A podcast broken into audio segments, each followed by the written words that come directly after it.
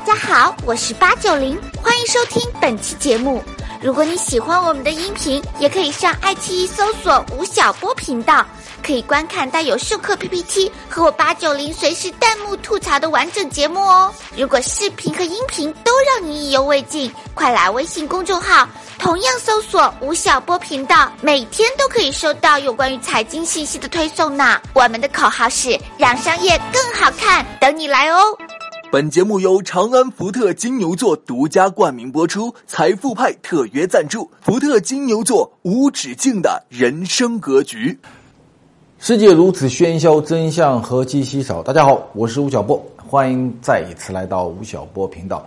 不久前，我有一个在越南做生意的朋友回国过圣诞节，然后呢见面大家聊天，他呢跟我讲了一个特别有趣的事情。他说：“小波，你知道吗？在二零一五年的时候啊，你有篇文章。”在中国大陆很火，叫做“去日本买只马桶盖”，讲的是中国制造和日本制造的这样的一个热烈的讨论。他在越南啊，在一五年又有篇文章很火，叫做“在胡志明市买一双中国筷子”。啊，他说有一个越南记者跑遍了整个胡志明去买那个一次性的筷子，买来买去买的每一双筷子都是 Made in China。所以在越南呢，就讨很长时间的讨论说越南制造和中国制造的关系。诶，我觉得非常的有趣。也就在一五年的十二月份，我又看到了一条新闻，说耐克把一条生产线搬离了中国，因为劳动力成本比较高，土地成本比较高，搬到哪去了呢？搬到越南去了。然后看到这个新闻呢，我就想起我当时写《激荡三十年》的时候写到过的一个事实，就是一九八零年代初的时候，耐克曾经把一条在日本的生产线。原封不动的搬到了中国的南部地区。当时耐克还不是叫耐克，叫什么呢？叫奶基啊，叫奶基。后来改名叫做耐克。那么八十年代初的一条生产线从日本搬到了中国，到了今天又从中国搬到了越南。然后呢，中国在讨论说我跟日本制造的竞争，越南呢在讨论说越南和中国制造的竞争。大家发现没有？在整个东亚地区围绕的制造业。有了一条在飘动的产业链，我们今天呢就来谈一谈越南和越南的经济。其实我们对越南很不熟悉。我有一个长辈朋友，有一次喝酒开玩笑说越南这个国家搞不好的。为什么搞不好呢？名字起坏了，越南，越南越南越来越难，这国家怎么可能好呢？啊，大家哈哈一笑。其实我们对南部的这个大国，南亚地区的大国一点都不了解。我给大家讲三个数据。第一，其实啊，在过去的二十多年里，越南是整个亚洲地区经济增长速度 （GDP 增长速度）仅次于中国的一个国家。大家吃不吃惊？亚洲地区第二发展快的国家不是别的国家，其实是越南。第二，越南是一个人口大国。到二零一四年底的时候，越南的人口达到了九千两百万。也就是说，它相当于有四个台湾和两个韩国这样的一个人口规模，而且越南是鼓励人口繁殖的，应该是过了几年吧，三年五年后，越南就很可能成为一个亿级人口的大国，所以它的内需市场啊非常的繁荣，而且第三个数据是越南的劳动力非常的充沛，因为之前几年呢，它长期打仗。所以越南的平均年龄非常的低，然后它的劳动力占到整个国家人口的百分之七十五以上，而且劳动力很便宜。到二零一五年的时候，我那个朋友跟我讲，他说越南请一个女工和在中国东莞的女工比的话，她的工资收入只有中国的四分之一。所以你就知道了吧？为什么耐克要把他的工厂搬到越南去？我最早第一次去越南是非常早，是一九八九年。一九八九年，当时我参加一个学生记者的考察团，考察什么呢？考察中越边界。当时中越边界还处在一个战争状态。当时我们上了老山的顶峰，我记得我去老山前线的时候啊，当时还非常的紧张。老山进老山的时候，两边有山，山上面都有越南的狙击手。他那个狙击步枪可以打一千米左右，所以当时我们上老山的时候，还给国家军委报备说四个大学生要上老山，如果有一个人被打掉、被挂掉的话，那就会一个非常重大的一个政治性事件。所以我们是在一个班的带领下，前面几个兵，后面几个兵，四个学生夹在中间，白天凌晨上山，到了傍晚的时候下山。然后这条路呢，军人们跟我们说，你只能走有泥石的路，如果有一个草的路，你千万不能碰，因为里面就可能有地雷。大家可以看几张照片。为了做这期节目，我还把二十多年前的照片把它翻出来。大家看，这张照片是和我的同事在老山顶峰的一个叫九勇士高地，我们在那里装模作样的拿了一支冲锋枪，带了一点钢盔。然后呢，这个看，看上去一个一个洞，这是什么呢？这个就是猫耳洞。当时驻扎的是云南的独立旅的一些年轻的士兵，他们在这个猫耳洞里一住要住两年。然后这两年里面啊。看到的都是同事，看不到一个女生，怎么办呢？就到那个望远镜里面去看对面越南阵地里面，啊，有些女兵啊，看女兵养鸡啊，看女兵巡逻啊，啊，看女兵洗澡啊，就在干这个事儿。这个呢，大家看是在老山前线，我们和一些当地的军官在做交流的一个景象。然后也就在一九八九年的时候，我在中越的两个口岸去考察，看到口岸啊一座桥。桥呢，基本上是越南那边的桥都炸掉了。所以，一九七九年中越打仗的时候，越南人把桥炸掉了。虽然当时两国还处在一个比较紧张的一个外交状态，但是民间的交流已经开始了。很多那种小木船的越南人跑到中国大陆来这里买东西。我第一次看到越南的女生，两个印象非常的深。第一呢，几乎百分之一百的越南女生都留的长头发，乌黑乌黑的长头发。第二啊。越南女生脚非常大，她们很多都是赤脚的，都没有鞋子穿，或者穿了草鞋。那么你从他们的状态来看的话，他们和大陆这一边的经济大概相差二十年左右啊。这是我第一次去越南，后来呢也有好几次去越南旅游啊，去越南调研呐。对这个国家，其实我们中国的读者、我们中国的观众、年轻人非常非常的不熟悉。其实，在很长时间里面，越南。跟中国的关系非常的紧密。我知道啊，从明朝开始，越南就是中国的一个藩属国。也有一说，藩属是明朝时越南国王送给中国大将而传入中国的。啊，跑题了。说到藩属国，就想到吃的。总之，很久之前，两个就关系密切啦。越南的高级知识分子，很多人。他是跑到南京去参加科举考试的，啊，所以他很多人都会写汉字，会写诗歌，用汉字来写诗歌、写书法、写诗词、写文章，关系非常紧密。那么到了一八八四年的时候，发生了一场征南关战役，然后呢，中国人就打败掉了。从此以后，越南就成为了法国的殖民地，所以法国人统治越南，统治了将近半个世纪。所以现在你到越南去的时候，还可以看到很多法国式的建筑，还有很多越法的混血儿。大家记得吧？在九十年代中期的时候，有一部电影在中国大陆曾经放映过，叫做《情人》，是杜拉斯写的一本电影，叫《情人》。我现在还记得《情人》这部小说的一开始的那个场景，说杜拉斯说他老了，有一天呢，坐在一个大厅里边，有另外一个老人。突然跑过来跟他说：“哎，说我认识年轻时候的你，你那时候呢长得很好看，啊，大家呢都很喜欢你。但是呢，我觉得啊，我看到你今天，我呢特地来到你面前来跟你讲一句话，说虽然你那时候很漂亮，但是我更爱你现在被岁月损坏的容颜，哇，很有感慨。”不过这句话八九零听来可能觉得很无聊，对吧？什么叫被岁月损坏的容颜？你居然还会喜欢？八九零同学谈谈感想看。也许人家想说的是我爱你美，更爱你老了，比不过我美。对，这个情人杜拉斯的这部小说讲的就是二十世纪二十年代到三十年代之间一个法国少女和一个中国少爷。之间所发生的一段没有结果的爱情故事。那么到了二战以后，越南很长时间处在一个非常动荡的一个时期。到了一九五四年的时候，越南一分为二，分成了北越和南越，这国家就进入到分裂状态。那北越呢是由共产党所统治的，然后南北之间就开始干仗。到了一九七五年的时候，两越统一，越南共产党统一了整个大越南地区。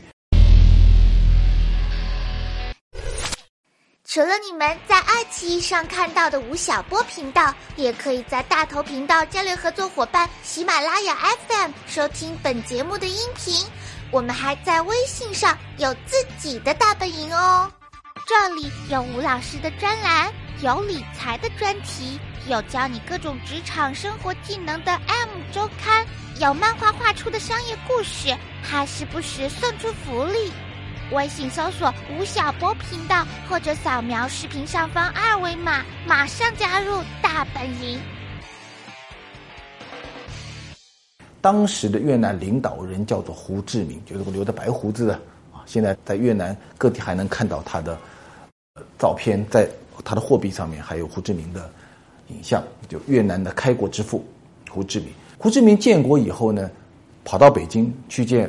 晚年的毛泽东，他跟毛泽东说：“我是你这个地球上最好的一个学生，所以越南要当中国的好学生。”所以越南建国以后，他所进行的一个整个经济体制改革，是完全模仿中国计划经济的模式。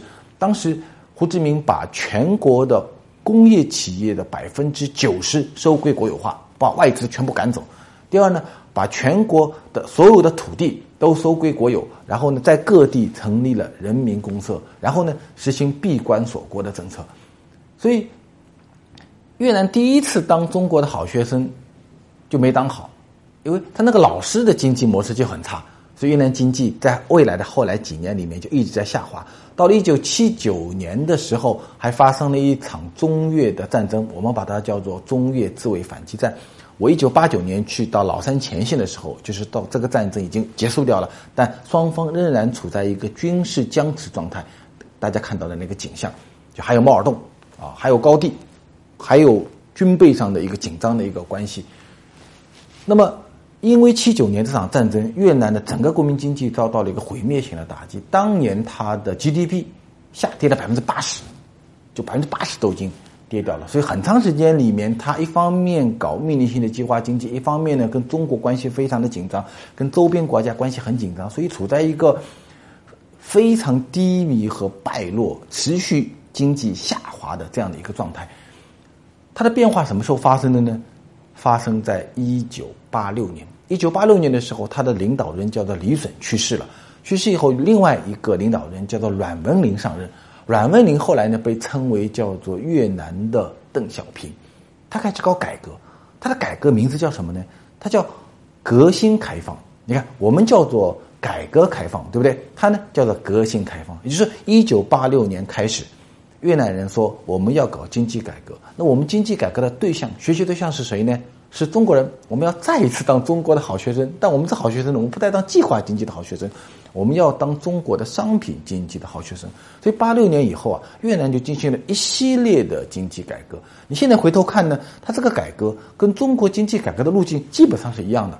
比如说在农业领域里面，越南搞的改革叫做联产承包责任制，啊，就是把土地分给农民，然后承诺三十年到五十年之内土地的所有权、使用权性质不变。同时，越南比我们中国走的还更远一点。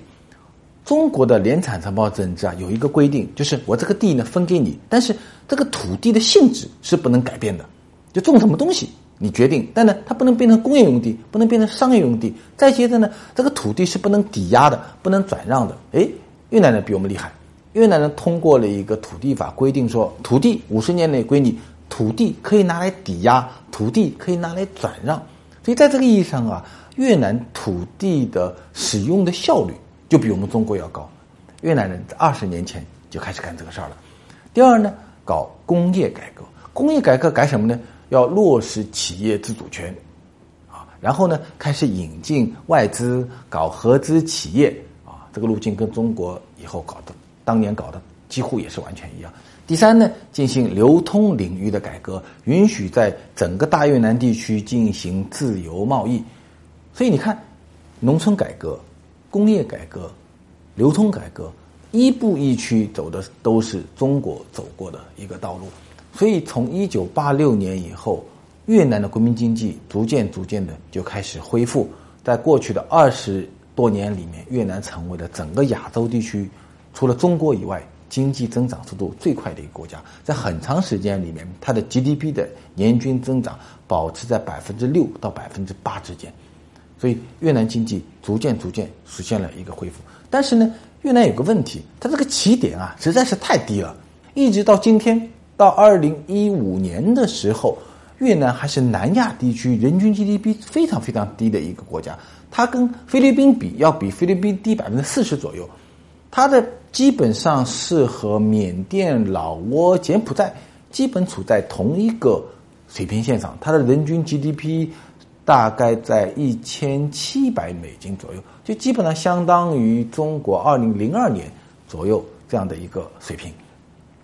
但是呢，越南发展的潜力非常大。曾经有法国人研究啊，说在亚洲地区里面，哪两个国家的民族性最为接近？后来发觉说，中国人和越南人最为接近，啊，四季分明，然后呢，非常的勤奋，国土面积以丘陵为主，你不努力工作就没饭吃。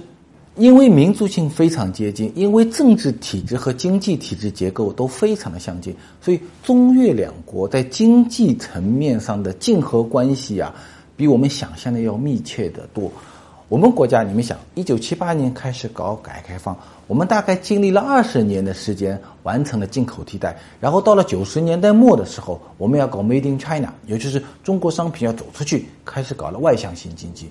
我们的外向型经济啊，在很长时间里面是 OEM 模式，就是我们中国生产，然后呢贴上欧美的牌子，然后卖到全世界去。所以你在全世界看到很多的服装啊、照相机啊、雨伞啊，都是贴着别人的牌子，拿起来杯子往下面一看，哦，是 Made in China，对不对？是 OEM 模型。但是有很少几个国家，中国从一九九九年开始商品外销，然后这个外销是以品牌的方式外销。其中最最著名的就是越南地区。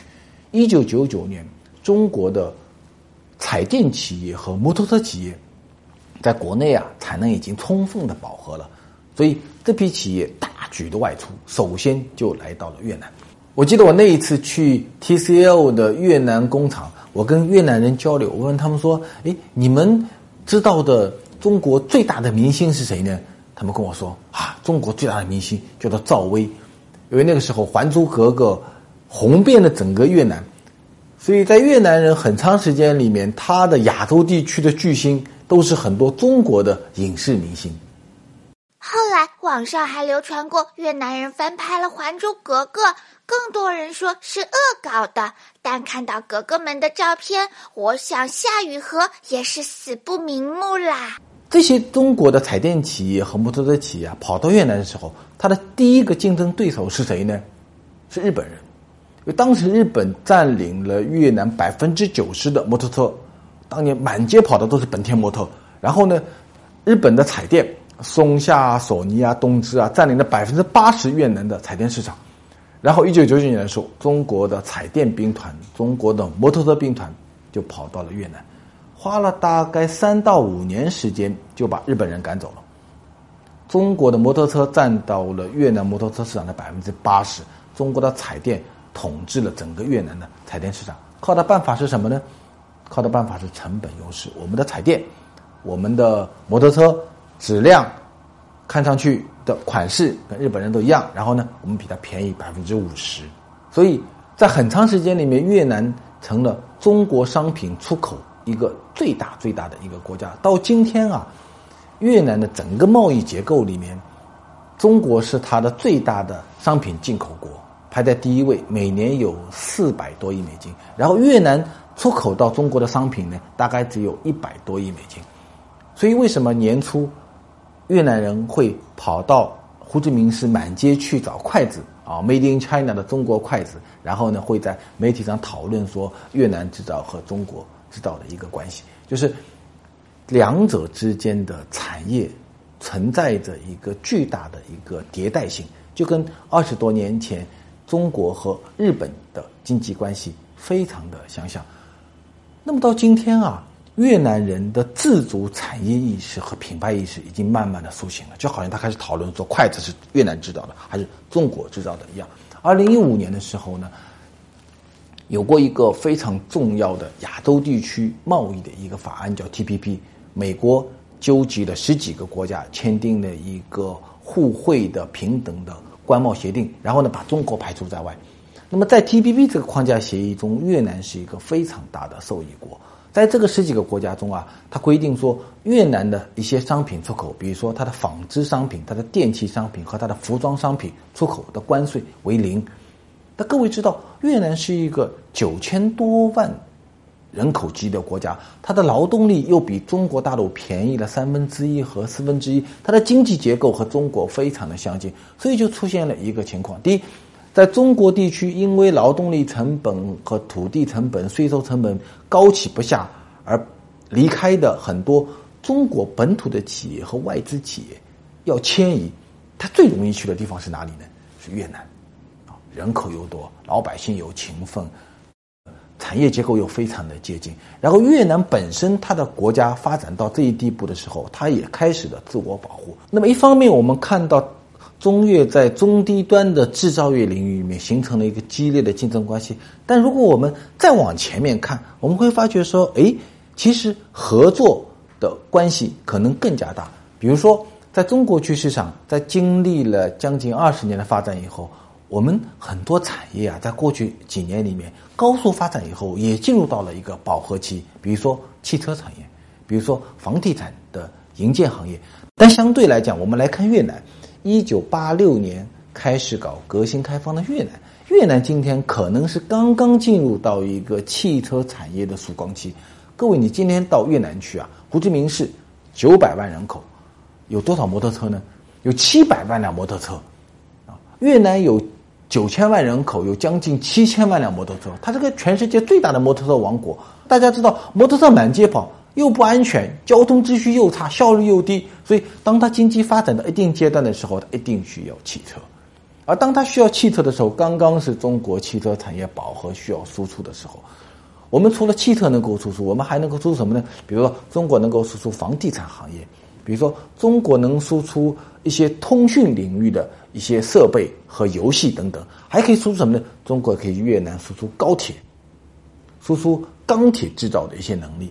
所以，在这个意义上来讲，在未来越南经济的发展的过程中，中国所能够给他提供的种种的产业上的帮助和合作关系会非常非常的大。这个好学生啊，两次学了中国，第一次学坏了，第二次学好了。但是在另外一个角度啊。越南人在某一些方面的实践，还可能是我们中国人要学习的。越南是跟中国一样是一个共产党的国家，但是在过去几年里面呢，越南党内选举、党内民主改革的步伐走得非常的快。比如说到今天为止，越南的总书记啊，他的一些常委的这些官员，一些省市长的官员，他的选举是差额选举。